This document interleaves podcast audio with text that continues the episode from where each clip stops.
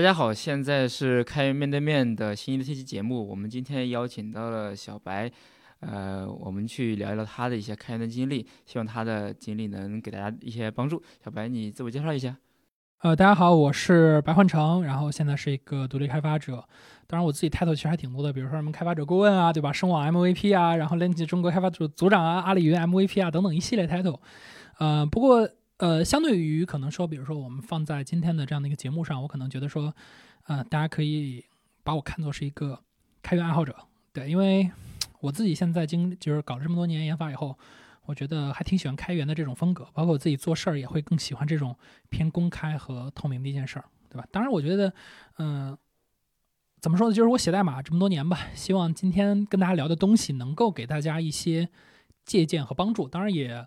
希望大家能够不要犯我当年犯过的错，能够更好的过完自己这一生。呃，我已经迫不及待的能想象到一些很精彩的经验，然后待会儿我们可以分享。我们今天还有一位，呃，是麦麦 k 你给大家介绍一下。呃，开源面对面的各位听众小伙伴，大家好。呃，我是 Mikey。那个，我之前是一个 IT 技术社区的媒体编辑，然后做过好多年的这个文字工作。呃，现在呢，我在声网做这个内内容传播，这或者说叫这个内容布道。我本人对这个开源和安全这两个领域是非常非常非常感兴趣的，也是我一这么多年来一直比较关注的领域。呃，今天很高兴能我们邀请到小白来那个录一下我们呃开源面对面里面这一期节目。OK。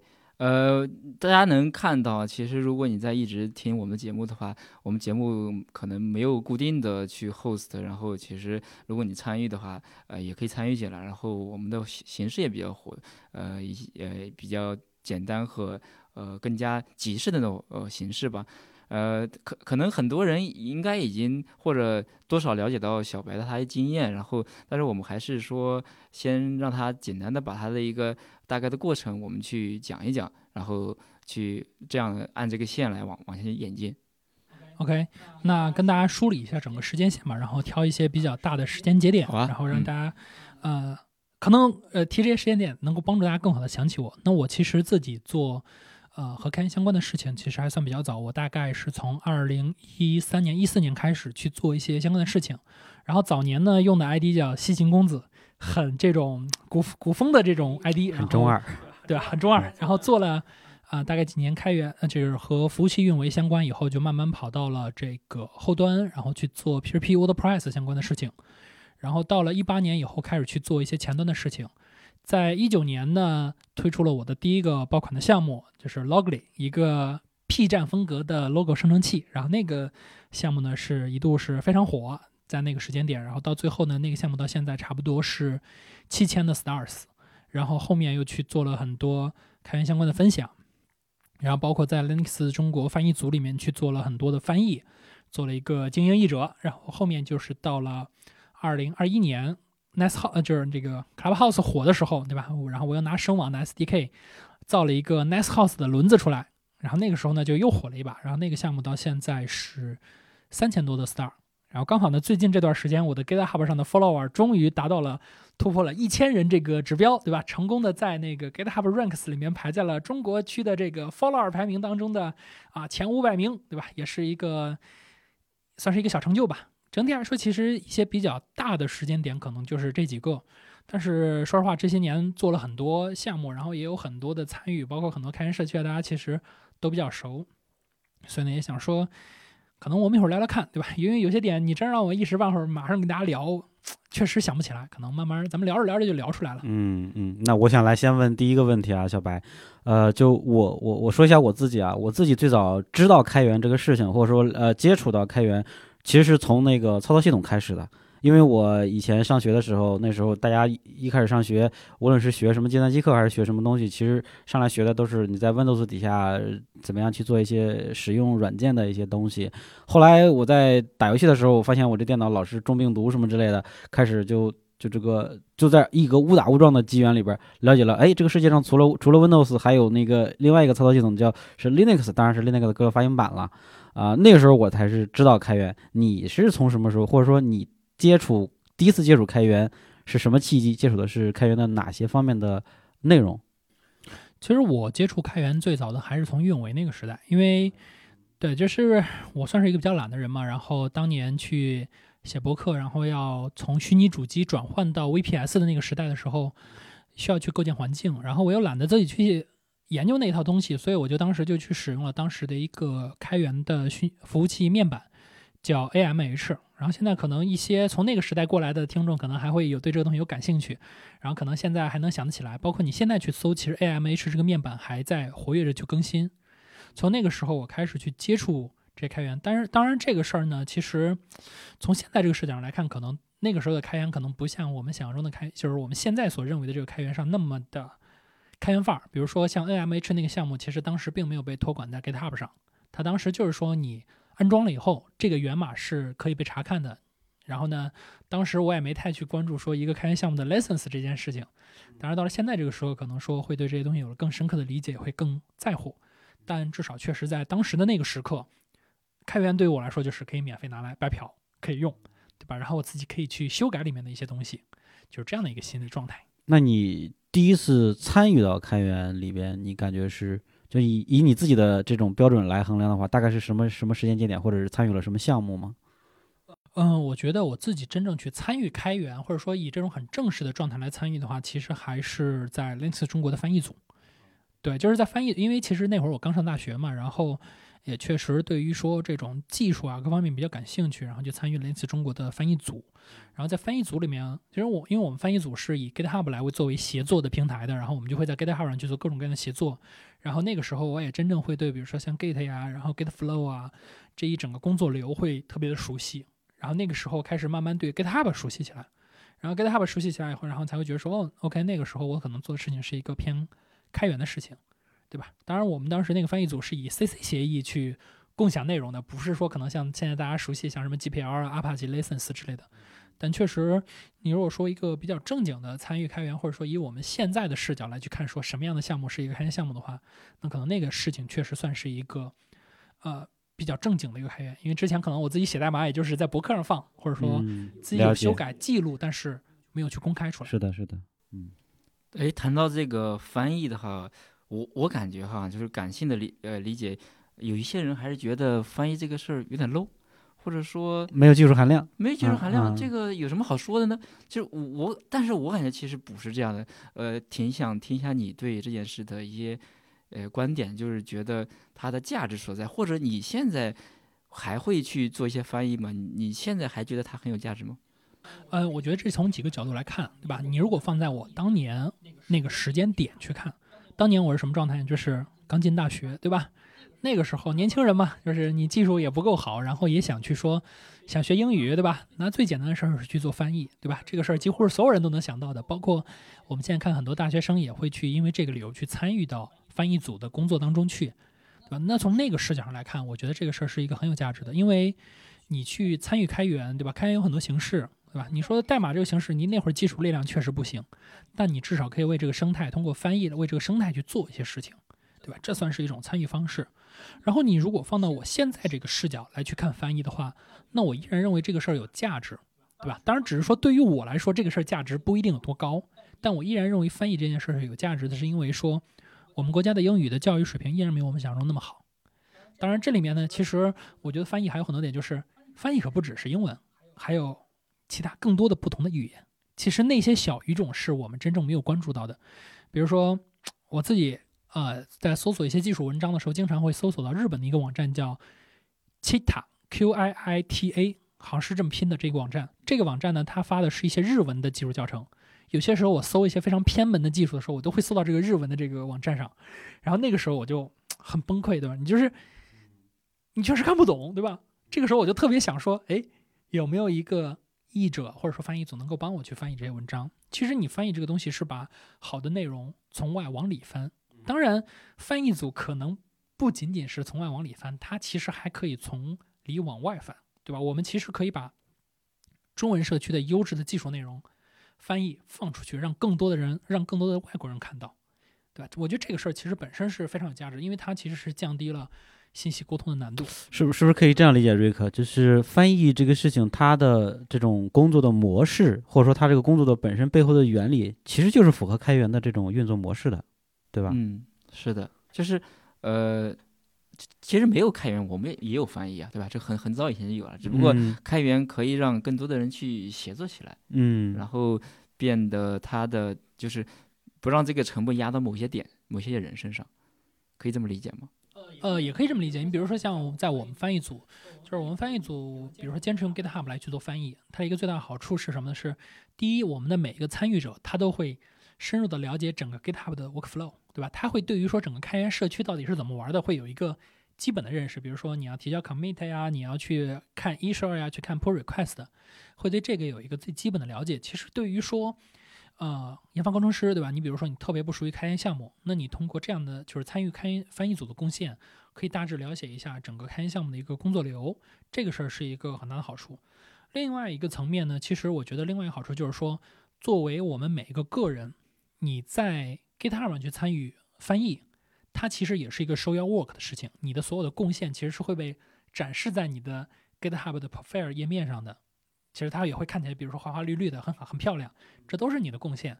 它相比于过去的这些，呃，翻译的工作模式，最大的好处是你的贡献是公开的，是可查的。这件事儿，我觉得是一个非常重要的。嗯，感觉现在好像一点题了哈。然后其实我我感觉你你把你的成果能公开的展示出来，这一点是非常重要的。然后其实刚才提到了几个爆款的项目，这个是只是说我感觉是更容易让大家去去看到，或者说让人眼前一亮的东西嘛。但但其实那个爆款容易吗？那是怎么来的？那很多人我想作为程序员，他可能都想过，哎，我自己写个工具有什么？如果能爆款的话，就怎么怎么样。这个你你你背后的事情，你可以给大家去讲一下。你觉得你你当时写那个项目的时候是怎么想的？我要爆款吗？还是说怎么样的？我觉得其实这个事儿是比较有意思的，就是你如果放在我一九年写第一个爆款项目的时候，我那个时的看法是非常简单的，对吧？首先，我做 Logly 和很多人想象不一样，就是我不是奔着爆款去的。我当时做 Logly 的原因非常的简单，包括我后面跟很多人解释了非常多遍，只是说啊、P 站这个风格它过于的强势，以至于所有人都认为我真的只是想玩梗。但其实我当初做这个事儿原因，其实就是说我这个人很喜欢做 side project。我需要去画 logo，对吧？你做一个项目，项目总要有个名字吧，名字总要有个 logo 吧。但是我是一个工程师，哎，我不是很擅长去做设计。那这个时候，我又需要 logo，我又不擅长设计，那我就在想，我能不能用一种程序的方式，能够更快、更简单的去生成一个 logo？所以说，我去做了 Logly，只是说在那个过程中，我选择了 P 站的风格来作为这个生成器的风格，然后呢，并且以这个点作为一个宣传的点，把它给宣传起来了。但是，呃，你也并不能否认说，对吧？确实因为这个风格让这个项目火起来了，对吧？当时它最火的时候，呃，它是上了 GitHub 的 Trending 的第四名，因为那个时候还没有分语言，不像现在我们还分这种不同语言，那个时候就是没分语言，就是它能够在全球的这种 Trending 上上到前四名，我觉得是一个非常令我开心的一件事情。就是你在所有的开源项目里面，你能拿到前四，哎呀，这是一个 非常骄傲的状态。然后包括当时那个生成器出来以后，大家都在疯狂的玩梗，就是用我的这个生成器去生成各种各样的梗图，在不管是微信群还是微博，大家包括推特，大家都去发。所以这个事其实让我挺开心的。但是回到呃，比如说我现在的这个视角，我会认为说，嗯，你做一个工具，你要做一个开源项目也好，你做一个工具，你是需要去思考它的全盘的，就是不仅是它的这些程序层面的事情，你可能在做这个工具的一开始，你就要想好，我把这个工具转化成产品，它应该是一个什么样的产品？如果我要把这个工具做成运营，它应该是怎么样的运营模式？甚至是你要想好，这个工具如果我要做商业化，我怎么去做商业化？我过去可能一九年的放在一九年那个时刻，我对于商业世界的认知还不够，但是到现在我会说，嗯，这些事情都是我要想的。当然，也是因为这个原因，我很多灵感就是真的就只是灵感，因为我我仔细想了想，这个项目做倒是能做，可是后续我不知道该怎么做了，那我干脆不浪费时间了。哎，小白，那我又好奇，就是就如就我按我的理解啊，或者说我自己平时也有也有类似的这种想法。我发现一个东西，我找了整个互联网找不到一个趁手的能用的东西，我就想自己造一个轮子，对吧？但是呢，我造完这个轮子，我可能考虑的就仅限于说，哎，我用着好用。然后再进一步的想，就是假如有人也用到了，他可能会遇到什么问题？如果他遇到这个问题，我可以提前就写一个 README，或者是做一个什么东西放在那里就好了。除此之外，不会再往下考虑更多，或者说考虑的相当概相当一大部分人不会考虑那么多，说什么又是商业化了，又是说怎么宣传推广了，这个没有。为为什么你你是从什么契机上会想到后面想那么多东西的？嗯，我觉得这件事儿其实是和我的经历各方面都有关系。比如说，我为什么会想商业化的原因是，我始终有一颗跑路的心，对吧？我始终想着说我要去周游全世界。我想的是，我不依赖公司给我发工资。我想的是，我能有一个自己产品，然后它能够产生价值，能够养活我在全世界周游，所谓周游世界嘛，对吧？所以这件事儿我会想想商业化的事情。而我想那么多运营的事儿呢，其实是来自于说，这个要达成前面那个目标，我会发现这件事儿是一个必经的途径。就是你比如我们做研发的，对吧？我们经常会说，呃，万般皆下品，唯有研发高，对吧？但是呢，你真正落实到商业世界里，你可能会发现说，每一个职位它都有它自己的价值，对吧？我们过去可能大家都是独立开发者，然后呢，随着工业的发展，对吧？用户需求的变更。我们慢慢演化出了公司，然后到了现在这个时刻呢，我们又慢慢可以从，呃，公司中独立出来，重新回到独立开发者一条道路上。但是我们能回到独立，不意味着我们在公司当中所做的那些事情都是没有价值的。他们其实是很有价值的，只是说我们在个人时候很多时候做不了那么多。那我既然能想到这些东西，我能够比别人做的更多，那这就是我的优势。这包括很多时候做开源项目的时候，我有些时候我会很吐槽那些大厂的开源项目，就是 非常的 nerd 和非常的程序员范儿。就是我有个好的项目，我写了 readme，我放在 GitHub 上了，好了，我的项目为什么不火呢？对吧？我当时在想说，你看啊，这么牛的项目，你们就写了个 readme，对吧？你们不做任何推广，或者偶尔就是你们自己官方的公众号去发一发，它怎么可能火呢？对吧？对，就是。呃，现在这个时代不像很多年前是一个酒香不怕巷子深的时代，就是我们现在有太多的开源项目了，我们现在有太多的 side project，我们有太多的工具了，这是一个酒香也怕巷子深的时代。我们有了好的产品是不够的，我们需要让我们的产品能够触达我们的用户，这个时候就需要运营的存在来去解决。当然，包括这个事儿其实也像，就是我之前我中间有一段工作经历是在腾讯嘛，在腾讯其实做的是产品运营。就是当时我也跟我的那个 leader 去学了很多运营的技巧，所以呢才能够形成我现在，比如说我可能做一个 side project，我会思考非常多的东西，对吧？那这中间会不会有一个悖论啊？因为你们两个都是那个技术出身嘛，或者技术背景。我我现在是这样想啊，呃，我的出发点，我的初衷，只是我在我的工作或者生活中遇到了一个问题，然后我通过自己的劳动，然后把这个工具做了出来，开源了出来，然后放在这里。以供可能会遇到同类问题的人来使用，但是如果要考虑把它产品化，或者是考虑到什么商业化，甚至更多的事情的时候，会带来一系列的跟我的初衷可能远远超出我初衷的工作量，甚至是有一些小，比如说那个不是我目标用户的用户跑过来说啊，我这地方怎么遇到那个什么什么问题了，然后。跑过来，跑过来，像你，你你也知道，我们国内这个 GitHub 社区上面有很多用户上来就是指责这个开发者，你为什么不提供那个功能？你为什么不解决这个问题？这个时候，你知道吗？我要开源这样一个东西，我看到一堆人跑过来到我这边给我提这些东西，我很烦的。所对，所以所以会给给我的一开始的初衷是相背离的。就这个这个问题，你们俩怎么看？你你们作为技术人员遇到这种问题，其实这块儿的话，我感觉就是说我做一个开源项目有很多的。原因啊，就初衷可能不一样。比如说，刚才小白就是就是要解决他自己一个痛点。对。那我解决了，就是我我我当时我不知道你其实或者在整个项目就这个阶段有没有考虑到商业化，或者考虑到哎我的 star 能不能变得更多？我能不能有更多的粉丝？就如果你什么也不考虑的话，我可以拒绝啊。那比如说，呃，如如果是我我想想让更多的人去满意，我可能就要去。去，比如说去解答解答你的问题，我要去让你开心，但但如果我没有这个想法，何必呢？对吧？就你你你你你想，你说你缺缺这个，那你提一个 issue，对吧？那你来做呗，谁想做就做。所以我觉得跟你的初衷，跟跟你现在的，跟你持续的一个想法有关系的，对吧？这因为你需要那个，你再去做，而而不是说，呃，我我不建议说你有一个，嗯，就是说。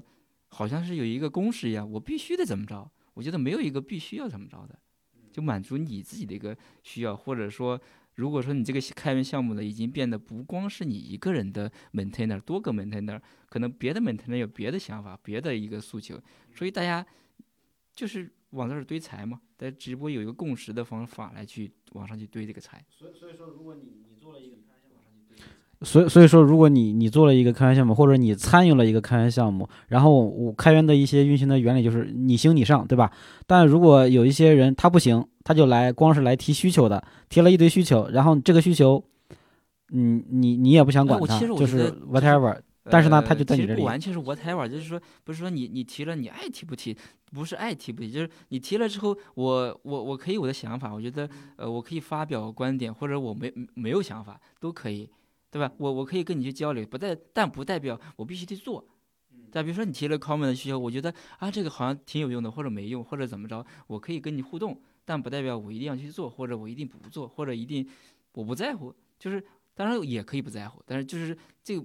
我觉得没有一刀切，还是说你可以去回应一下，或者说你希望你这个项目看起来比较活跃，那你就要花你的这时间来去跟别人交流，或者说我不在乎你你活跃不活跃无所谓，反正我做的开心，那你可可以不管呀，对？所以比如说呃 Nginx 那个项目，它就是说我的性能很好，你用就好了，你不用给我 TPR 对吧？你可以提需求，我我想接就接，不想接不接，所以这个嗯，我觉得没有一个公式。对其实这个事情我觉得也很有，对，其实这个事情我觉得也很有意思吧。就像我们刚才其实聊过的，呃，这里面分几个态度。首先是你要控制你的预期，就是你要知道你最终希望这个项目成为什么样子。你比如说这个项目就是说我就是自用的，那好办，GitHub 可以把 issue 关掉，可以把 PR，可以把那个 Wiki 关掉，我把所有功能关掉，就是我我就不接受任何的 PR，对吧？我就是自己用，爱用不用，不用拉倒，对吧？你们随便，你想找别的找别的。这是一种方式，就是我既然我是自己用的，对吧？我就随便，对吧？如果说你觉得我还就是开开一手，那至少呢，从我自己视角来看，就是我现在养成了一个很好的状态，就是随便你们开一手，我老子就是不管，爱咋咋地，对吧？如果你真想要，对吧？那你就自己去 T P R，对吧？你 T P R 你能合上去，我给你合，对吧？只要你的 P R 没问题，且和我的思路没有什么大的影响，那我就跟你合。当然这块呢，其实也有一些比较极端的，比如说像我们之前聊过的，就是那个 GeoJS 这个 Go 浪写的这个代码托管，人家作者说了，我我就是不接受其他开发者的 PR，对吧？那人家就是这个项目就是按照他自己的方向，他自己规划的方向去发展。其他开发者你觉得不爽，你自己 fork 出去，你自己搞一个版本去维护去，我也不管，对啊，你随便 fork，开源魅力，对吧？开源魅力就在这儿。所以开源这件事情，就是从从那个从技术角度来讲，还是面向这个程序员的，对吧？呃，我觉得不不光是这样，就是说我们刚才说了是一种方案，就是说我就要我自己开心，对吧？那我可以关一手，我可以不接受你的 PR。另外一个层面就是说，你对这个事儿的预期，如果说你比如说你希望通过它来去产生商业价值去做营收，那这个时候你就要考虑你的商业模式。比如说我给你举个最简单的例子，比如说呃这个项目我的是我的服务是什么呢？就是我的服务就是加钱我给你做功能，对吧？你可以随便开一手，对吧？如果说我我说这个功能我不着急做，你想做。想让我给你加急做没问题，给钱就行，只要价格合适，我可以帮你提前做啊，对吧？但是如果你给的价格不合适，那我不着急，对吧？反正又不是我用，或 cares，对吧？你 cares 你自己 T P R 你自己去做，这里面其实有很多的方向，只是说从我自己的视角上来看，就是我其实不太在乎那些评价需求也好，就是我对于不做这些东西没有任何的负罪感，但是呢，我确实会看这些东西，就是。我现在养成的一个习惯就是，能够做到尽量的唾面自干，就是别人说我做的不好，好，我知道我这儿做不好，我下次改进。但是呢，我可能现在确实没有精力改，那我就啊不，我也不会，我就是我会去思考，说我这点可能做不好，但是我可能会在下一个项目当中改，就是这个项目优先级高不高那是另一回事儿。你提出这个问题，我虚心接受，但是我有没有时间改，这是另一回事儿。对，我会听你的建议，对我也会认真回复，但是。当前这个项目，比如说他可能说你这里面有 bug，我觉得我现在有空改，那我就改。如果我没空改呢，我就先把它放到这儿，我后面有空再改，对吧？因为我确实没有，就是我确实可能精力还要分给其他事情。如果你真的特别希望我改这个，就我刚才说那个问，你只要加钱没问题，为了钱的面子上我可以改，对吧？我不我不觉得说我做开源我就一定要离钱很远，对吧？这个事儿我反正现在不想做，你要是愿意加钱让我给你加几做可以。我可以加钱做。那我们回到这个成长这个话题上来，来考虑这个问题。就其实我想问的是什么？就比如说小白，在你刚开始接触开源的时候，在你技术水平这就是比较早期的时候，然后你参与或者是你用某些开源项目的时候，你向这些开源项目里面提过类似的艺术，同时被别人用用这种态度来对待过你吗？然后你个人是当时是心里是什么样的一个想法？以及后来当你自己成为一个比较资深的一个技术人员的时候，你再去做开源这件事情。你你现在是一个什么样的心理上的变化，或者是当然刚才你已经讲了，你现在对这个事情的理解。但早期，比如说我我们开面对面也有很多这个这个小伙伴，他们可能是刚刚呃加入到这个圈子里边，或者是刚刚呃加入到开源的这个呃文化里面来。他可能会遇到这些困惑，就比如说我，我是一个写字儿的人，我不是写代码的。然后我，我，我也会遇到一些好好用的开源工具，我在用它，但是我我会遇到问题。这个时候我去提一个 issue 的时候，然后他们不响应我，或者是啊，对我可能我会觉得啊，你们这些搞开源的人怎么怎么怎么是这个这个对一些这么重点的重要的需求都不响应呢？呃，这个事儿呢，我其实以前确实没太想过这个事儿，因为我的学习习惯可可能和很多人都不一样，就是，呃，我之前吐槽过说。似乎不是每一个人的学习习惯都是遇到了问题，先去搜索，先去翻书，然后仔细学了一圈之后，再回来说去问别人。就是我的习惯是，我可能会遇到问题，我真的去搜，然后我去看书，对吧？我去通过很多方式解决。一般情况下，我靠这种方式可以解决我的大部分问题的。所以我其实没有太多遇到过你说的这种事情，但是我确实遇到过类似的事情，就是在 WordPress 的这个插件目录的这个维护者当中，我提过某一个意见。然后当时人家的维护者，就是那个态度，就是爱用用，不用滚，对吧？对吧？你你要是不行，我把你所有插件删掉，你不要跟我合作，就是我要把你从我的这个拉插件目录里彻底拉黑。就是我收到过这样的邮件，呃，当时呢，他是明确这么说，就是，呃，他说，你看，我们为了维护 WordPress 插件这个目录的，呃，生态，我们花了很多的精力。如果你要求我这么干，那我就会把你的所有的插件全部从插件市场当中下掉。且把你拉黑掉，当然，我当时我肯定没有想说把让人家把我拉黑嘛，所以我赶紧解释说，我并不是想这样的，然后就回了好多封邮件嘛。就事后我仔细去想想，我就觉得说，呃，这件事儿就当然这个事儿是发生在最近这段时间的嘛，所以我现在可能会能更看开。我就说，其实你看看他们，他们其实是业余时间来去做这件事儿，他们本身是其他公司的雇员，他们是用他们的业余时间来去维护整个 WordPress 插件目录的。啊，审核也好，包括整个这个项目的运转，他们其实是用他们业余时间，人家没有义务来去为我做某些事情，对吧？人家可能说，你现在这么不尊重我的劳动成果，那我把你干掉很合理啊，对吧？你害我浪费了那么多时间，我们回复了那么多封邮件，我一开始其实我第一反应是觉得他挺极端的，说啊，我就删个插件而已，你你要这么搞我吗？但后来我想想说，首先第一，我的理智告诉我说，我还是要在这个生态里待着的，所以我的。肯定我的选择不是说要被干掉。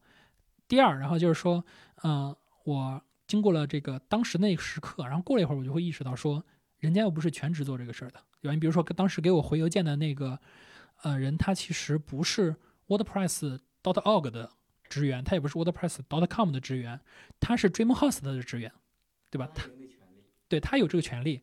那这可能说明就是第一，人家确实不是说全职为这个事儿做事儿的，对吧？人家可能就是业余时间来干这个事儿。对吧？那他是业余时间来干，人家觉得你浪费了人家的时间精力，人家不愿意陪你玩了，这个事儿其实挺合理的。那人也会觉得你浪费人家时间，人家时间挺宝贵的，所以我就觉得说这个事儿，嗯，确实是我做的有点问题，所以我可以接受这样的一个状态，就是我可能确实做的不够好。当然这个事儿可能也和我刚才说，就是我现在已经养成了唾面自干的习惯，别人说我有问题，那我确实有问题，我要改，就是慢慢的就会。对我正好讲一下，就是说，其实我觉得跟刚上一个问题是。相关的，就是说我作为一个开源项目的 maintainer，我可以选择拒绝，我可以选择去接受，就是反过来也一样啊。就是说，那你去给一个开源项目去提 issue、提 PR，他不理你，他他甚至说，呃，态度不好，那不提不就好了吗？你换一个啊，总有的人是态度好嘛。就是我们除了开源做其他的也一样，你交朋友，有的人就很直。有的人就很拐弯，对吧？你喜欢拐弯儿，你就跟拐弯的朋友交朋友；就你喜欢直就直的去。所以说，我觉得没有必要太有情绪上的一些变化。你你你给他提了，对吧？他他不喜欢，对吧？所以呃呃，从另外一个角度来讲，就是说你做这个呃提 issue 或者参与开源，其实跟你的呃初衷是有关系的。比如说我提 P 二或者我做这些呃参与开源项目是为了什么？我是为了让呃，比如说我参加 K 八 S 啊，然后我去找工作，你看我我我我合并了五个 PR，那能拿高工资，还是说怎么样的？还是说我要想尝试一下，就我新手，对吧？如果你是新手，你找一个轻松点儿的，找一个就平易近人的、更更容易接受的项目或者社区，不就更好了吗？但但如果说我我就要进 Kubernetes 的这个 maintainer committer，我要找工作，那那你就脸皮厚点儿，对吧？我就就要提的这个不行，我再重重新来一个。这所以跟你的一个诉求还是有关系的，对吧？就是符合你的呃预期的，你可以做；不符合就不做嘛，就没必要有呃感性上的烦恼。OK，哎，那那 OK，哎，那那我那我接着问你啊，瑞克，就是呃一开始参与开源的时候，每一个人肯定都是呃比较比较这个初级或者是比较小白的那种状态进来的，呃有没有什么呃这种一个类似于路线或者类似于一个成长曲线的东西？就是说我参与开源了，我会基本上如果不出意外的话，我会按照一个什么路线逐渐一步一步成长成长，最后可能会成长为比如像像 maintainer 之类的这种，有没有一个？标准的路线，或者你们二位能不能提供一个类似于这一这一方面的这个概概概述？呃，其实我会觉得说这个路线其实放在所有的开源项目基本上都是比较明确，因为 GitHub 它的已经把权限分得非常的明确了，就是你一开始可能就是一个普通的 committer，对吧？你把项目 fork 走了，然后你提了一个 PR 被官方去合并了，这是第一步。然后通过你提供了足够多的 PR，对吧？你整给整个项目做了足够多的贡献，然后整个项目的人也比较认可你在这个项目当中所做的贡献，和他们觉得你还能够持续为这个项目去做贡献的时候，他们就会给你发送项目组织的邀邀请 organization，他会邀请你说加入我们这个组织，这样你可能就拥有了你这个 repo 或者你这个方向的合并代码的权利，对吧？然后呢，到了这一步以后，基本上就是你已经到了这个整个项目的维护者 maintainer 的列表里了。然后下一步呢，可能就会有，比如说像，呃，有的开源项目它会有 PMC 这个机制，对吧？它会有 PMC 来去做整体的这个项目的运维。那一般就是从 contributor、committer，然后到 PMC。然后一般来说呢，项目很少会，呃，很难说你晋升成为某个项目的 owner，对吧？因为一般来说的话，就是也可能是因为说我们现在看到的就是这个开源领域还没有那么大的变化，或者时间还没有那么久。我们看到的那些最知名的项目还没有到切换 owner 的这个时候，对吧？就像我们说 Python 社区，呃，Gradle 是我们说这个终身的这个呃仁慈的这个慈父嘛，对吧？然后包括像那个 Linux 也没有去离开我们的 Linux 社区，但是可能会在未来的某一个时刻，我们真的会看到说 owner 的切换。但至少短时间来看，我觉得可能升级到 owner 这个事儿，可能还是需要通过你自己去 fork 一个项目，或者你完全起一个项目才能够实现。但是从成长路线上来看，就是先提 PR，或者说先提一手，然后完成更多的任务，最终变成 maintainer。这个路线是其实是还挺明确的。我其实想反问听众一个呃这样一个问题啊，就是我们在小的时候，或者你如果现在有周围有小朋友的话，你就很容易这样的问题：你长大了想干什么？我觉得是类似的问题。你你长大你你长小的时候你说我长大要当画家，我要长大要科学家，你现在当了吗？其实，但是其实那个小孩很容易问这样的问题，但我觉得我们不需要问这样的问题，就是说，你就是呗，对吧？你现在现在喜欢画画，你就画呗，然后你后来喜欢跑步，你就跑步嘛。所以开源也是一样的，你参与进去，你我不建议一开始想的我要怎么样，我要成为什么样，我我比比如说你要自己做一项目，我要做一个十 K 的 star 的一个项目，我要二十 K 的 s，没必要想这个太多，你就参与进去。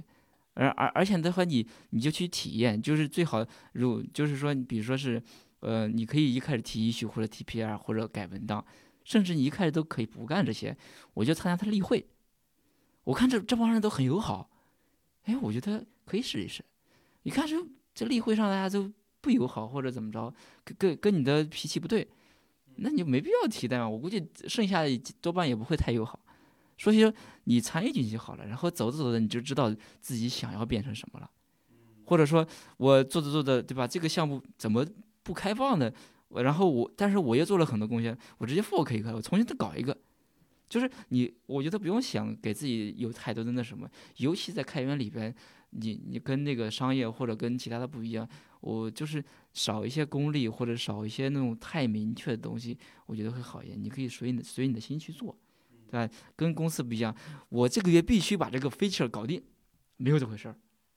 对，我可以一年提一个 PR，就把这个 PR 搞定了。我可以，我今天晚上我天天熬夜把这搞定，无所谓，啊，无所谓，就是你做就好了。然后你随着你的性格去做就好了。没就而且开源里边很讲多多样性或者呃多元性啊，就是你不用想太多，你做就好了。然后你做的的过程中，然后然后你再你再再去那什么，我不建议说你报一本书，我从一级到顶级，然后我就 follow 去，没必要。别人舒服的方式，也许你很难受。或者说开源这个世界它。或者说，开源这个世界，它的价值观是多元的。它不像我们过去在学校的体系，你的标准答案只有一个。在开源的世界里，标准答案有很多，或者说它没有标准答案，你只要 work 就行，他只要能跑就行。就像我们常说那个梗嘛，这个事儿不就我们那梗吗？代码和人只要有一个能跑就行。其实，在开源世界里，其实没有那么多标准答案，你只要去做就好了。只要大家愿意接受，总是可以的，并没有说什么你一定要成为 PMC 或者你一定要成为什么样的人。可能有的人他真的就是，我就一生只愿意做 contributor。你邀请我去 PMC，我也不去。真的会有这样的人。嗯，所以，所以这个我接下来想问这个问题是，呃，你你觉得开源带给你的比较大的成长是什么？或者说你在哪一个阶段自己在做开源这方面，个人觉得自己的进步会比较大？呃，进步最大的还是写代码。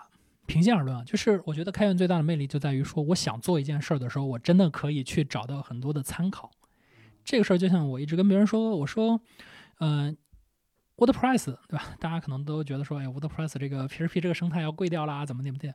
当然，我是我我一直觉得说，WordPress 它的这个生态其实做的挺好的，就在于说，它通过 GPL 的机制，让所有的插件必须把代码是公开的，对吧？那对于我来说，一个最大的好处就是，当我想实现那个功能的时候，我真的可以在代码库里面各种找，我真的会发现说，哦，原来这个事儿可以这么干，就是我可以去学到很多各种各样的很有意思的。代码段，我会发现说，哦，原来这个东西还能这么干。我能够因为这个事儿学到很多的编程能力上的提升。所以说这个事儿，我觉得它是也是为什么，啊，我一直觉得说，如果你是做软件行业，开源这个事儿你离不开，对吧？当然，那开源里面其实会有很多的成长的方向。比如说，如果你真的去做了一个项目，那你一定会涉及到这种项目的管理，我们所谓说开源治理的这个事情嘛。那这个部分的成长，它就会更有倾向性。但总的来说，我觉得。对于我们每一个人来说，那一定是代码上的成长，它是最大的。我感觉，呃，也是每个人体验不一样。就是，呃，对我对我来现现在来说，我我也很喜欢去 coding 写代码，呃，但我可能就是说，现在把自己定位成两两两个方向或两个角色，一个是程序员，一个是布道者。我觉得布道跟人去讲这些故事，跟人去沟通也很好。也很有意思，所以这也是我现在去慢慢走出来一条路。我过几年会怎么样不知道，所以大家去体验就好了。但是我觉得开源最好的一点就是说它的呃可见性、开放性，就好比刚才小白讲的，我我我都可以看到 PHP 代码它是它这样写的。但是如果你在一个团队里面，可能就那么三五个人，对吧？也也许有厉害的，也许没有，对吧？如果你进了大厂，进了 Google 或者类似大厂，你可以碰到很厉害的人。但是在这个这个开源的世界里边，你你只要找，一定有很厉害的人。好，没了。我我对这个问题没有补充的。OK，哎，我我想问一个，就是呃，你你现在走了这么多，然后如果让你去。推荐你周围的人去了解开源的话，你觉得它最大的卖点是什么？我为什么要参与开源呢？我在一个大厂里拿着高薪，然后甚至然后等级一直往上升，不挺好的吗？呃，我觉得这个事儿其实就是刚才瑞克说的，就是 show your work，对他把你的所有的东西 show in public，把你的所有的事情都公开化，这件事儿其实远比我们想象当中的有价值。我们用一个非常功利的话来说嘛，就是。绝大多数人都要跳槽，对吧？你要去展示你的价值，你需要让驾驶面试官认为说，我就是那个合适的人。你需要去展示你的价值。那你在企业当中做事儿呢，会有个最大的问题是，你在企业里面做再多的事情，它很有可能都是没办法透明的去说的，对吧？我没有办法，我总不能把我上一家公司的各种机密全部告诉你，对不对？但是开源世界不一样，我所做的一切事情，它都是公开可见的，每一个人。都可以通过看我的 GitHub 的主页去了解到，说我做了什么事情，我有什么样的能力，我的水平如何，这个事儿是我认为开源这件事儿最大的卖点，或者说它最有价值的事情，就是它把你的所有的工作给显性的展示了出来。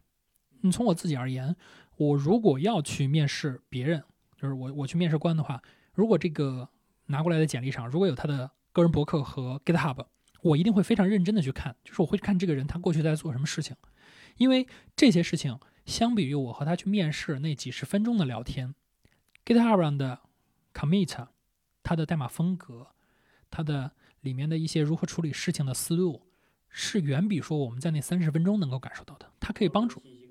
对它能够帮我更明确的去知道这个人适合不适合。那我们反过角度来说，就是面试本质上就是为了让面试官让面试官觉得我们可以嘛？那你把这些信息公开透明的展示出来，让面试官看到，他就能够更容易的去判断说你是不是那个合适的人，对吧？当然，开源里面还会有一些别的好处，比如说你就像我，对吧？我我有我有几个项目非常这个 star 非常高的项目，对吧？那可能。别人再去做招一些和开源相关的人，他就一定会想到我。很简单呀，对吧？你一个个人把这个开源项目的 star 搞到几千上万这种，那别人就会觉得说你很厉害啊，对吧？哪怕可对，可能说这个事儿，即使可能说这个事儿有时代的加成，有运气的加成，但是它就是比你一个 star 没有会更有价值，对吧？所以这个事儿我觉得挺好的。我这有两个问题想问一下，第一个问题是，呃，算法。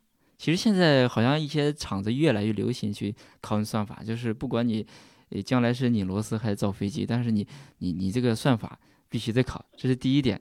第二点是很多的 JD 里边会讲啊，就是说，呃，参与开源是加分项。那么对于若你作为面试官的角度来讲，呃，那你觉得他这个加分项是可有可可无的，还是说你对他的权重是怎么考虑的？你怎么就是比如说，呃。反正是两点，第一点是算法，第二点加分项。你觉得这个加分的权重是怎么？我们先分开说，我们先说算法这个问题啊。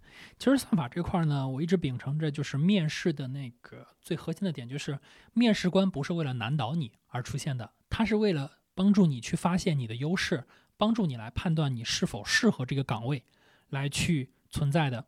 那从这个角度上来看呢，我们要善意的认为说，面试官考我们算法是。为了帮助我们去发现更好的自己，当然我们不排除有一些面试官确实就是他可能不擅长面试，对吧？他可能会故意去刁难你，呃，但是总的来说呢，他面试官的存在一定是希望说能够帮你找到你的优势。至于说用算法这件事儿呢，从我的视角上来看，就是说它属于一个筛选的手段，就是你没有别的更好的筛选手段的情况下，你只能靠算法来筛。但是从我自己的视角上来看，就是第一，我不希望别人拿我用。拿我和其他人用非常常规的评估手段来评估，就是我是一个很独特的人，你不要拿那些最普通的、最常规的什么学历啊之类的来去跟我对比。如果说你想拿这个对比，不好意思，你找我去面试我都不会去面试。就是我要找工作，一定是说面试官我认识，要么他主动找到我，要么咱们就是朋友，对吧？你觉得你认可我过去所做的这些事情，你认可我的能力？我想插一下，你觉得就是我觉得很多人可。不容易做到这一点，你觉得是开源让你容易变成这种现状的吗？还是说如果没有开源也能变成这样的？我觉得开源是能够让你促成你达成这个状态，因为你的 work 是公开的，就是当你的所有的成就和价值是被公开的展示时候，你能够更有底气的说，如果你不认可我的价值，咱们没得谈，因为我知道你的底牌是在那固定的，是明摆着的，是吧？对。对，就是我适合什么样的工作和我不是什么样的工作是明确的放在这儿。你拿着我去和其他螺丝钉去对比，那我们就是没法对比，对吧？我不希望你拿一些最普通的、最常规的那些能够一刀切的指标来去评估我，对吧？如果你比如说啊，谁找我去面试，说好咱们走三四轮流程，然后还都是上来先考算法，对吧？那我觉得这个事儿没必要。就是咱们过完第一轮面试，后面就别浪费时间了。你都不知道我适合什么样的工作。那你为什么要找我呢？对吧？对啊，你你就是觉得说我就是拿了一个简历过来去做面试，那我觉得大可不必，不用浪费大家时间，对吧？你就该找谁找谁，反正你别找我，对吧？我不想在这个事儿上浪费时间。如果你找我，那我一定希望你有一个明确的目标，说你就是对我有一个明确画像，我就是要去担任什么样的岗位，然后我们基于这个岗位来去评估说我的各项能力是否符合要求，比如说。你找我去做产品经理，那你就要看说，我在产品经理上面的这个成就是否符合您要求，然后咱们定向去考察。但是呢，我是觉得说，就是考算法这个事儿有两种考法，一种是说 let code，对吧？开始从 easy 往上刷刷到 hard，然后我从里面抽题来给你考，这种是一种模式。那这种属于说我所讨厌的方式。但是我不讨厌的是什么考算法？就是说，嗯，我们出一个很现实的问题，因为算法本质上它是解决问题的思路嘛。那我们拿出一个问题，我们来讨论这个问题应该如何解决。或者说它不是那种很常规的算法题，它就是说我们拿一个真实世界的题，然后我们来看思路。可能面试官会问着你说：“你看，比如说我给面试官一个答案，面试官说：‘你看，那这点能不能变得更好？’对吧？它是一个不断迭代的过程，这种考面试，而不是说上来你给我手写一个算法。我觉得这个事儿真没必要。就是，呃，手写算法，它能不能考呢？能考。但是对我来说呢，我觉得这个事儿有点低端。就是说，如果这个事儿我只要刷题就能做到的，那我觉得。没必要，就是工程师不是为了刷题而生的。潜意识是这个面试官不够专业，他就是想他不知道该怎么面试，所以拿这个去卡你。所以你觉得这个很低端的？呃，应该说，我觉得这个事儿他是把所有人放在了同一个维度上来去考，还还是把你的独特性就体现的啊。对，但是现实的问题是我们每个人都是独特的，对吧？我们都有自己的长处和短处。你如果拿一个很常规的指标来去卡我，那我就会觉得说，我们这个事儿没得聊，因为你压根儿不知道我适合什么样的岗位，我们没必要去聊，对吧？哎，我还有一个不好意思查的，你大概从什么时间点上工作到，就是毕业几年以后你会这样？因为比如说我刚毕业就这样想的话，是不是不太推推荐呢？呃，从我的视角上来看呢，其实每个人都应该这么想。原因是什么呢？就是。我们虽然说，对吧？面试造火箭，对吧？入职拧螺丝，但是我们终究每个人是自己最独特的个体。你要知道自己是什么样的人，你适合什么样的工作。嗯，但是呢，从到现实的情况上来看，确实可能会存在某些同学，他在这种常规的，就是这种非常规的手段，他可能会更难去找到一份工作的话，那我觉得你去刷题来找到一份工作是可以的。对，但是我会觉得说，你可以一时的妥协，但是你要始终要注意的一件事就是，你应该是独特的，而不是流水线化的。公司希望你流水线化，是因为这样可拔插，我可以把你把你拔出来，随意替换掉。但从个人我们一定要识别到这一点，我觉得这个这一点对我们作为个人，我们应该是独特的，我们应该是没那么容易可拔插的。如果我的可替换性非常强，那可能三天两头就把我换掉了。当我是一个独特的人，就是就像我我常说的，对，就像我跟别人说，我说他们可以把我干掉，对吧？他把我干掉，他要找一要找另外的两个人来替代我，这个时候他就会发现，还不如把我拉回来。那这个时候他就不会那么容易的把我给干掉，这就是我的优势，对吧？我觉得其实年轻人并不是说绝对不能做这件事儿，只是说这件事儿肯定是需要积累的。只不过对于我来说，这些积累是在大学的时候就已经完成了，可能对于大家来说。你可能把提前量打出来了，对，但是可能其他同学他没有提前去做这些事儿，可能那你就只能前期先去积累这些东西，因为你当你没有资本的时候，那没办法，你就只能去接受这种对比，对吧？当我真的变独特了以后，我就说，那你就不要拿这种指标来卡我，你来指标来卡我，不好意思，我压根就不去，我不想跟你面，无所谓啊，我又不差这一份工作，对吧？我又不是离开你我就赚不了钱，现在这个社会。现在这个社会，也就是说咱们这个行业，你不能说过得多好，但是呢，饿不死这个事儿是非常容易实现的，因为咱们这个职业的加成，这种行业背景的加成还是放在这儿的。你就说白了，写代码，现在谁说写代码只要水平还可以，谁说饿死了，那简直是滑天下之大稽，对吧？一个水平好的这个工程师，除非是他自己不想，前提是你你不要把自己发展成砖，如果你发展成砖，我觉得会饿死的。对，就是对，就是如果你自己确实没有能力，对吧？你就变成了一个随意可被替换的，那你真的会有可能会面临我们之前说的什么三十五岁危机啊？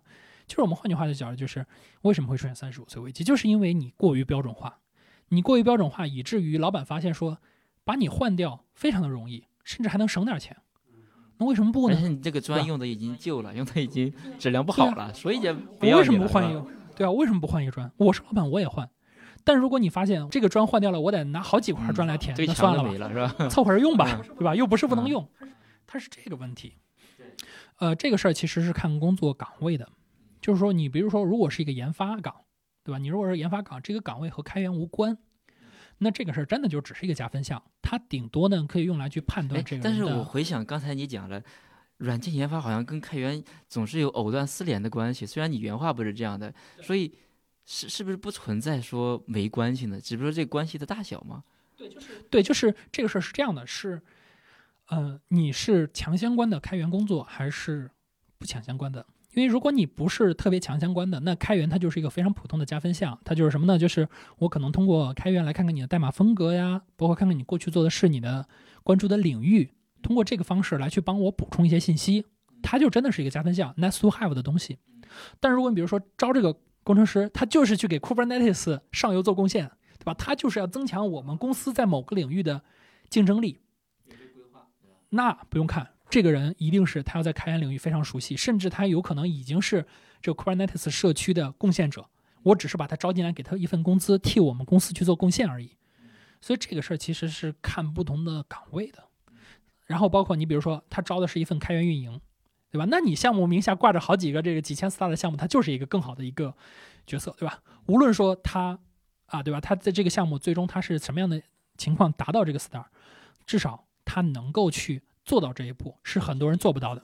对他曾经证明过自己，他发现说，哎，人家确实能做到这一步。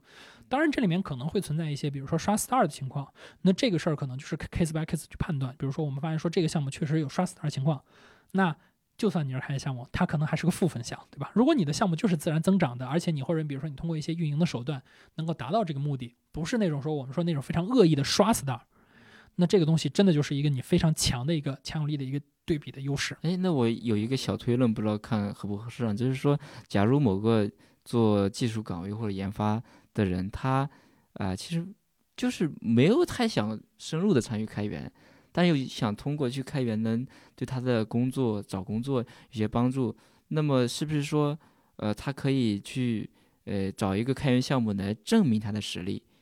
会让他找工作会更容易一点，因为这个加分项就是说，可能我代码风格这个是一方面，就是你代码编程能力，就比如说我也给一些呃难度比较高的，比如说 Linux no- kernel 或者是呃 K 呃 K 8 S 这样的项目贡献过一个高质量的或者 big feature，那么你在找工作其实呃，假如就算我的表达能力没那么强，但是我的 code 已经展示出我的能力了，这样成立吗？嗯，首先这个事儿肯定是成立的，但是你要考虑另外一个问题，就是性价比的问题，对吧？你比如说我是一个前端工程师，我去给 Kubernetes 去提 PR，对吧？我就算能够做到一个 big feature，对我自己不一定划算。嗯，但比如说你可以给安特底案或者之类的是吧？对，但是你比如说你给你同领域去做贡献，那这个事儿是很有价值的。那当然，这个事儿也符合我们对于开源贡献的一贯定义，就是你首先应该是 user，然后才是 contributor，对吧？如果你都不是 user，你去做这种 contribute，其实对你自己的意义没有那么大，因为首先你不是使用者，那你意味着你只能从它的 issue 当中去找问题去做。那这个时候其实对你自己也是比较痛苦的。可能比如说你是 user，你可能几分钟你就可以解决的，但是你是你不是 user，你去做这件事可能会非常痛苦，你要花更长的时间。那从这个角度来看呢，你完全可以去选择一个你自己是 user 的项目来去做 contribute。我觉得这个事儿可能会更划得来。当然，你比如说我就是不是 under design，我就是想给游资贡献，只要你自己觉得这个时间的 ROI 是合适，那你也可以做，我觉得也无所谓。啊，就是开源这个事儿，其实嗯没有必要那么的功利性。应该说，功利是它的这个结果，而不应该是你的目的。就是你为了目的去做的时候，很多时候可能你的这个动作会走样，就是会不会不太容易做下去？肯定会。就是当你的目的是，比如说我我我经常跟别人说，就是比如说你开源项目，你要开源项目，假设你的目的是两千个 star，对吧？好，我做了各种运营手段，我把我的目的达成了两千个 star。那两千个 star 之后呢？反而反而你这个项目本身上，可能比如说性能呀，或者说你没有那么 fun，对吧？没有那么有意思，只是说我用各种花哨的手段把它变成两两千了，甚至努力了好长时间，发现不行，还不如在淘宝上买一个呢，是吧？对，就是当你发现说你的目标是两千的时候，就是你会出现两个：第一，你达到了，达到以后你会发现说，那我的目标已经达到了，我下一步该干嘛？对吧？你没有目标了，因为你的目标就是两千，你已经达成了，对吧？另外一种就是说，呃，我没有达成我的目标，然后你就说这个开源这么难，我老子不玩了，也会出现这样的，就是这个状态会让你的心态越来越不稳。所以说，我会觉得说这个事儿应该是一个结果，而不是一个目标。你的目标应该是帮助自己解决问题，或者说你就觉得我就是要 share 出去给你们这帮渣渣看，我觉得是挺好，对吧？你这个目的非常的好，对吧？包括我们说早期的那些啊、开源的先锋，他们可能真的就是觉得说你们这帮渣渣连这个都写的不好，对吧？我我就是要写出一个东西，让你们瞎了瞎了你们这帮钛合金狗眼，就像那个 LaTeX 的诞生嘛，不就是嫌那个呃出版社的这个排版系统太垃圾，我给你们写一套出来，所以这些东西其实还挺好玩的。我还是就是我觉得大家说了很多这个开源呃参与开源的一些内容吧，就是对于个人成长来讲，就但是如果谈到个人成长，其实还是难免会谈到对你的有一些功利性方面的内容，对吧？无论是你更好的找工作，还是说你这个就就个人荣誉感也好，它其实是还是带有一定的倾向性。就因此，我不知道这个这个话题，就是说，呃，从小白你的角度来讲，你你从开始误打误撞，或者说可能命中注定吧，就参与非要会一定会做技术的人，一定会走开源这条路，一直走到后来，大家有没有想过有一天说，我我我我不做开源了，或者说我到我到底什么是是那个对我个人来讲是一个尽头，就说，哎，我已经把我所所做所有的事情我都做完了，然后我现在可以去转头去做另外一件事情了。我想清，应该说我想开了，就是我现在在做很多事情的时候，我会非常的明确什么样的项目我应该开源做，什么项目应该闭源去做，对吧？这里面其实分很多点。首先，如果说作为一个 user 和 contributor，对吧？那我觉得我的开源之路不会停掉，因为开源现在已经开源软件已经变成了我们这个数字社会的运行的基石，对吧？很多软件你就是要用啊，对吧？你说现在我不用阿帕奇，不用 Nginx，我去搞 HTTP server，能不能搞？能搞，但是里面会有很多问题，对吧？你几乎见到的所有的 HTTP server 都是开源的方案，对吧？那你只要你还这个 HTTP 协议还在运行，你就一定会碰到它，你永远是它的 user。所以说从 user user 这个视角上来看，我觉得我永远不会离开开源社区，因为我总是在用它们，它们已经构成了我们数字化这个社会的一个基石。但是如果说从一个项目的 owner 的角度来看，我是有非常明确的什么样的项目应该开源做，什么样的项目应该闭源做的目标，就是我会去看我对于这个项目的预期。这个项目我是 just for fun，对吧？那我就开源做，对吧？这个项目我就是说，你们这帮渣渣连这都写不出来，对吧？老子要写个亮瞎你们的狗眼。好，那这个我可能开源做。但是如果比如说这个项目，我觉得说，呃，我要做开源，但同时我要提供开源商业化方案，对吧？那我就会把它开源提供一份，然后会有一个对应的商业化方案。然后有些项目呢，我认为说闭源对它更有价值，那我就会用闭源做。我现在对于开源并不会说特别极端，我一定开源做。我就是说，如果这个项目适合做成开源的，那我就给它做成开源的；如果这个项目不适合，那我觉得闭源也挺好啊，因为你的用户并不一定需要一个开源项目，他们需要的是解决问题。至于这个解决问题的方案是不是开源的，根本不重要，他们要的是我的问题被解决。没有人会为开源项目付费，但是所有人会为开源项目所解决的那个问题付费。那 OK，那我把这个话题延伸问瑞克哈，就是瑞克，你作为一个开源的爱好者和布道者，尤其是作为布道者的这个角色来讲，你是希望你你你传递的这你你布道的这个对于大家对于开源的理念也好，或者是你你呼吁更多的人来参与开源也好，你是希望主要参与看的人都像 Richard Stallman 一样的呢，还是说大家是你你对这个开源步道这个这个我我所我所刚才所所所提的那个呃生命周期，就比如我什么时候不做开源了，我什么时候离开开源了，这件事情你是怎么理解的？比如说你你你是不是希望所有参与看的人最小最好我们有一个像 Richard Stallman 一样，大家都要往这个看齐？我还是说当初参与开源是一考虑职业的一个呃生命周期的一个问题，然后去尝试去参与开源的。啊，当时没有想那么多，而且我觉得我近几年也没有去想过什么 Richard m a s t e r 然后什么这个呃开源体系啊、历史啊，其实没有想太多啊。但是开始去想了，我开始想这件事情的原因是，我发现我在布道的时候，假如我知道更多这样的事情，会更容易去布道。或者说我说的话更容易有说服力之类的，才开始这样去做。所以我觉得，作为普通人来说，你可以去了解一下，就跟历史一样，就是我们可以知知道中国有有几个朝代，也可以不知道，就你可以知道这个世界上有几个国家或者几个大洲，不知道也无所谓啊，就每天生活。其实这个其实呃什么 Richmond s t o r 或者开源的历史，你你知不知道？我觉得是无所谓的。然后另外一个问题是关于我不到的事情，就是说，比如说我我我昨天啊在某某某个网站买了一个东西，我觉得挺好的，或者买了一个呃这个这个油烟机，在群里聊油烟机的问题，我觉得那牌子挺好的，我给你推荐你，或者大家都在用，我说这个这个牌子用的人更越来越多，这个牌子就不会死掉，我觉得这这个比较好。我觉得开源也是一样的，如果让大家玩开源或聊开源的人越来越少。那这个后来后来就没人跟我玩了呀，所以我我的一个出发点是说，呃，两个，那一个是说我在开源的路上我受受益了，我希望告诉他我受益了，我觉得你也许也能受益。第二说，如果有更多的人跟我一起玩，我会玩的更时间更长一点，更开心一点，就这么简单。对，这里其实我补充一下，就是。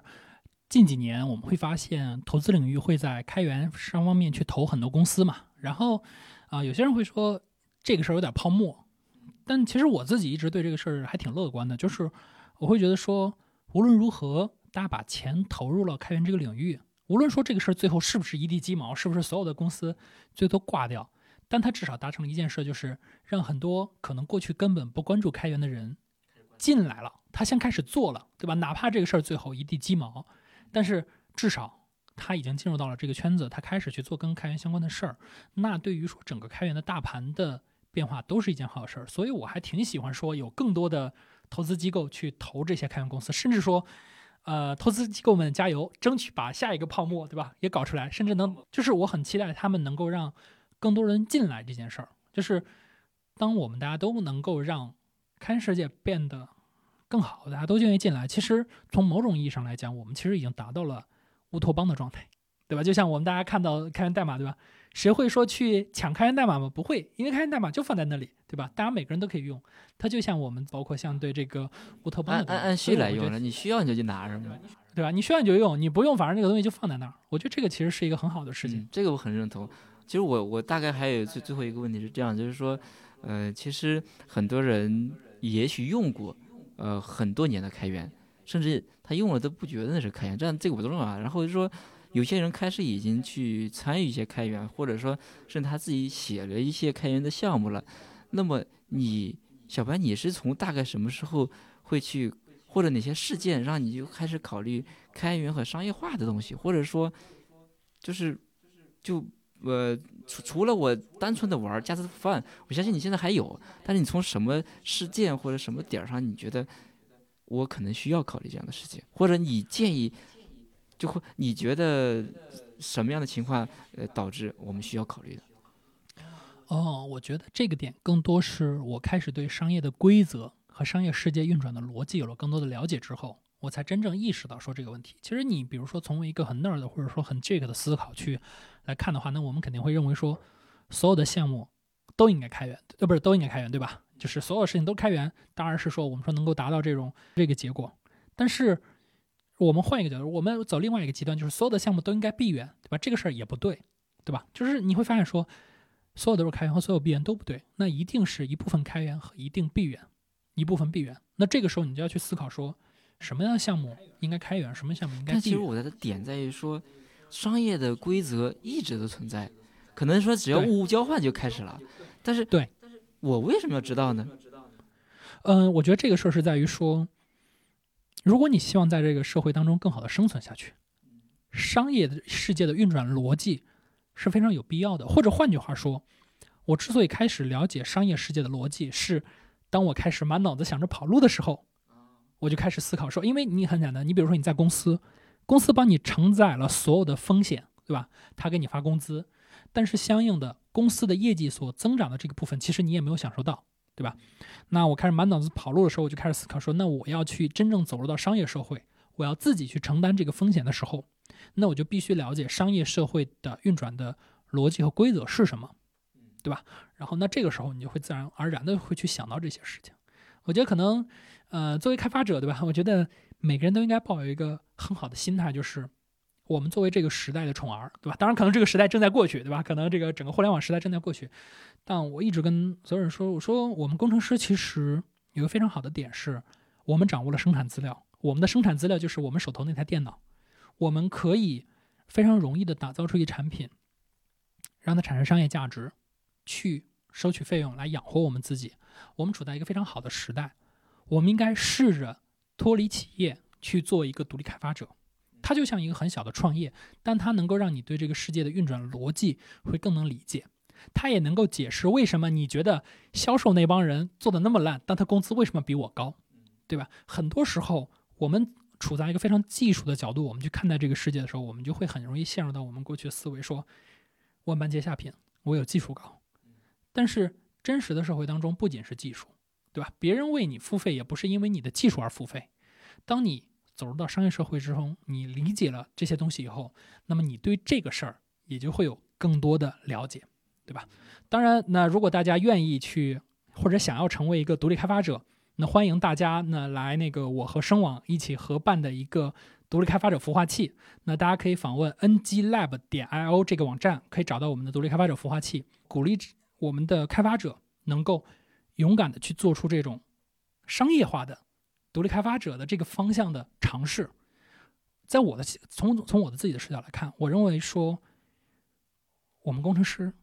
应该像过去的那样木匠，我们应该试着去养活自己。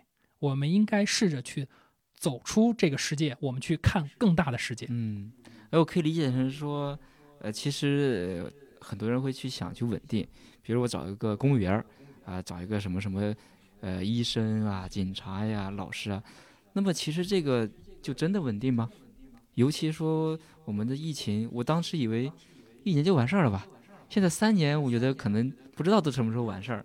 对吧？就算你现在一个大厂，就是你的一个工资，有可能就大厂一下子裁了好多人的情况很多，对吧？所以说，其实你，我觉得是不是说在考虑你自身的呃经济基础的稳定性上，呃，促使你去考虑这个呃商业的问题，或者去尝试了解这个商业世界这个金钱是怎么运转的这么个逻辑，呃，然后因为你已经在参与开源，所以自然而然就去考虑。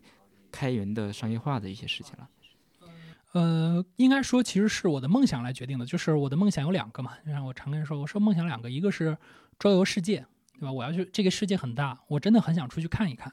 第二个点呢是说，我想改变这个世界。当然，这个事儿可能很多人在小的时候都想过，对吧？我现在只是说我到现在，我依然去认可，说我还是要去做改变世界这些事。那改变这些事情，你就必须要去做很多商业化，就是商业世界它是有力量的。对吧？就是我们说的那些，对吧？看得见的手和看不见的手，就是商业本身它是有价值，它是能够改变我们这个世界的。所以我要去做这个事儿。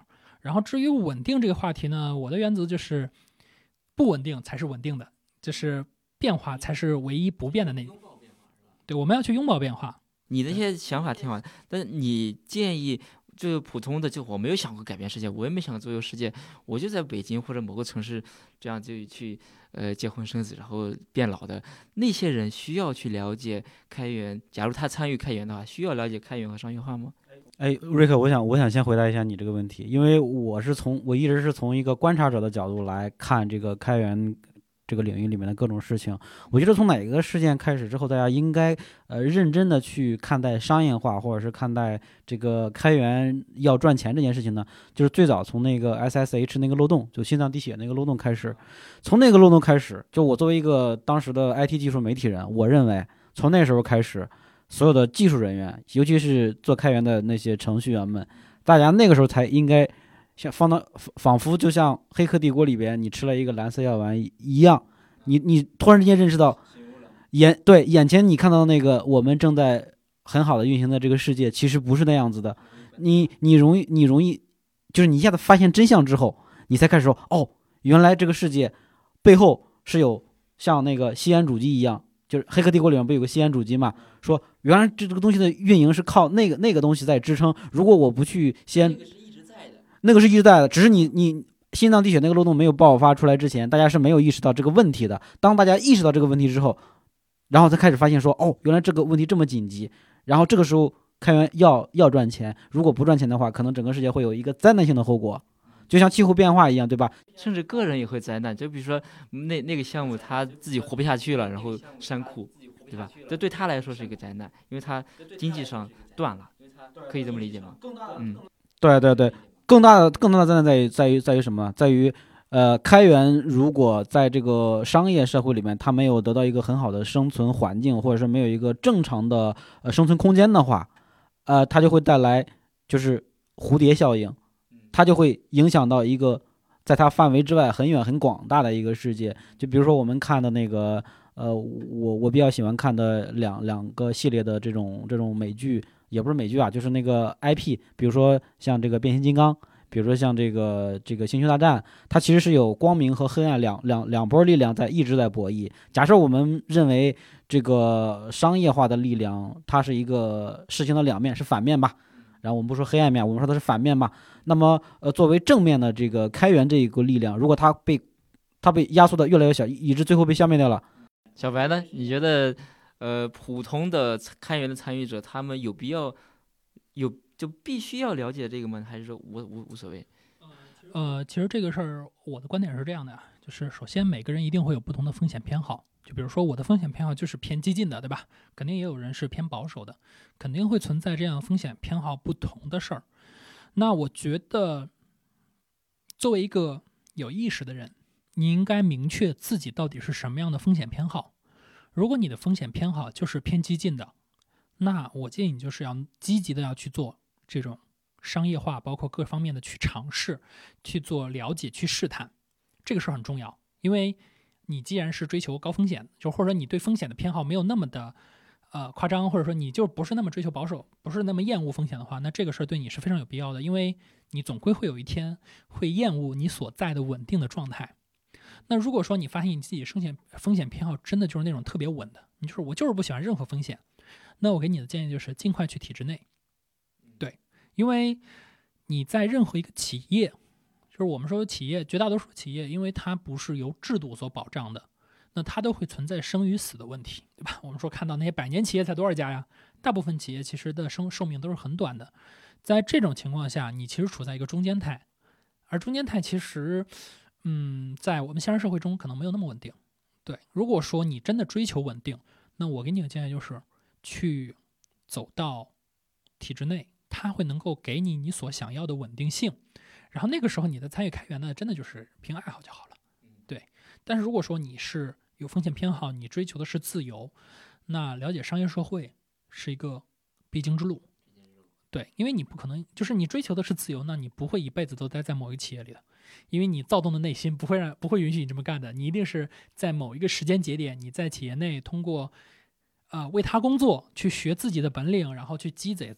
积攒自己的原始资本，但是终归有一天，你会逃离这个企业，或者离开这个企业，去做你自己真正想做的事情。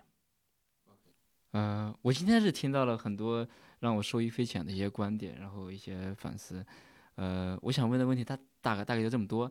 Mackie，你看你还有没有其他想补充的？我我也没什么要补充的问题了。就是我以前对开源的理解，我认为开源可能就是一个大家是一个比较大的社区，是铁板一块，所有喜欢开源的人都会呃如何的团结一致来对抗，对都会对抗像像微软的或者是这种这种商业化的闭源的东西。但实质上开源，呃，今天跟大家聊这么多，我感觉开源它其实就是一个。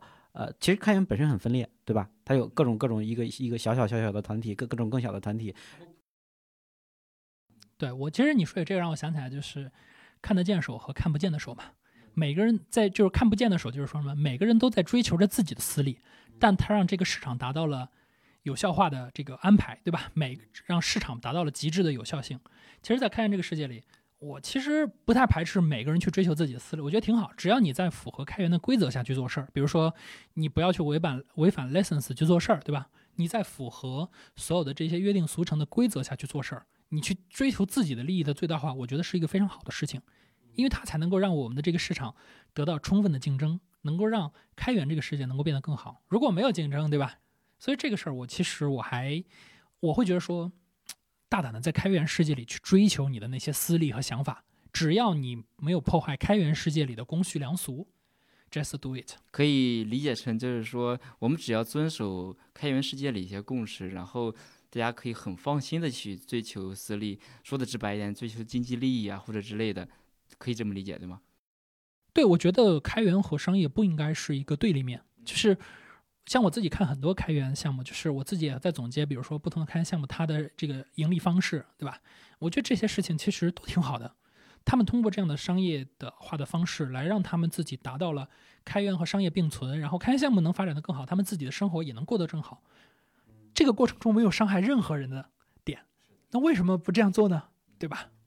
这个话题会我们下次有机会再聊吧，因为开源商业化它有很多这个成功的案例，也有失败的案例嘛。啊，我们可以下次机会再聊。行，那我们今天的节目就到这儿。好，好，好，那跟大家说再见，好的，好，谢谢，拜拜。拜拜拜。拜。